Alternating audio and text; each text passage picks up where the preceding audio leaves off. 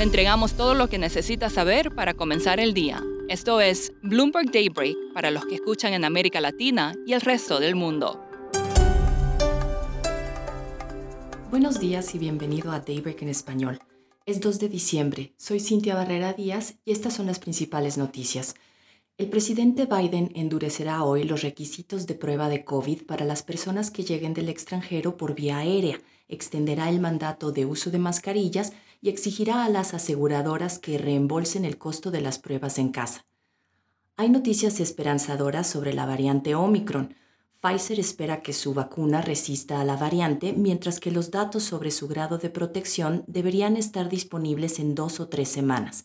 Por su parte, Glaxo dijo que su tratamiento con anticuerpos era eficaz en las primeras pruebas. Los precios mundiales de los alimentos subieron un 1,2% en noviembre y se acercaron a un récord ante un aumento de los costos de los cereales y los productos lácteos. El índice de precios mundiales de la ONU ha subido de forma sostenida debido a malas condiciones meteorológicas que han afectado las cosechas, elevadas tarifas de transporte y escasez de mano de obra, entre otros. Hoy habrá noticias de la OPEP. Los ministros se reúnen para decidir la política de producción para el próximo mes, aunque el consenso se inclina por suspender el aumento previsto de 400.000 barriles diarios, el mercado no debería descartar que Arabia Saudita saque otro conejo del sombrero – todo puede suceder mientras los productores consideran la variante Omicron, la liberación de reservas y un esperado excedente de oferta. Pasando al mundo corporativo, Apple enfrenta una desaceleración de la demanda además de la escasez de suministros.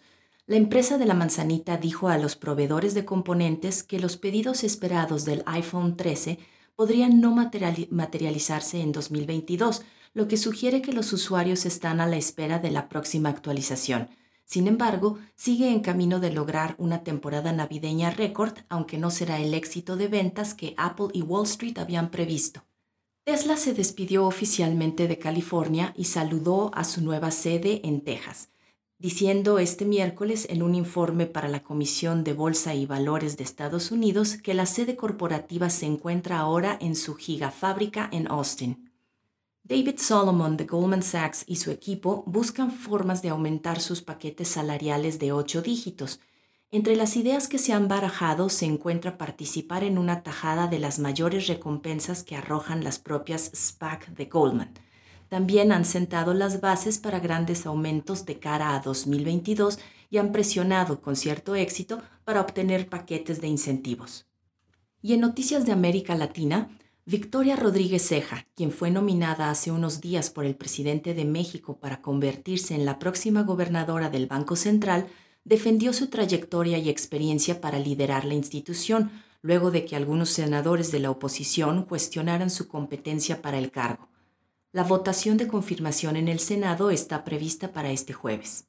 Avianca, una de las aerolíneas más grandes de América Latina, salió del capítulo 11 luego de obtener la aprobación judicial para su plan de reorganización un año y medio después de que la pandemia COVID-19 diezmara las aerolíneas de la región. Avianca dijo estar saliendo del proceso de reestructuración tras haber recaudado nuevas inversiones por unos 1.700 millones de dólares. La aerolínea mexicana Interjet, que dejó de volar hace casi un año en medio de serios problemas financieros, planea retomar operaciones comerciales en 2022 con una flotilla de 10 aviones Airbus A320 y posiblemente 10 aeronaves de manufactura checa. La empresa está en pláticas con inversionistas con miras a consolidar un plan de financiamiento multianual que podría rondar los 750 millones de dólares en tres tramos. La fintech mexicana Quesky, que utiliza algoritmos para aprobar préstamos, recaudó 202 millones de dólares en capital y deuda, convirtiéndose en la última startup en aprovechar un auge de financiamiento presente en toda Latinoamérica. La ronda de Serie C fue dirigida por Stepstone Group y Victory Park Capital. El producto más popular de Quesky es Quesky Pay, que utiliza inteligencia artificial para ofrecer préstamos de compra, ahora y paga después a clientes en línea. Y por último, los propietarios de los equipos de las grandes ligas de béisbol comenzaron un paro laboral al no poder llegar a un nuevo acuerdo colectivo con los jugadores. La MLB dijo que no pudo llegar a un acuerdo con la Asociación de Jugadores. El paro, por el momento, es un acto simbólico, ya que los entrenamientos de primavera recién comienzan en febrero. Eso es todo por hoy. Soy Cintia Barrera Díaz, que tengan un excelente jueves. Para conocer todas las noticias que necesita para comenzar el día, revise Daybreak en español en la app Bloomberg Professional. También puede personalizar Daybreak para recibir las noticias que desee. Eso es todo por hoy. Sintonice mañana Bloomberg Daybreak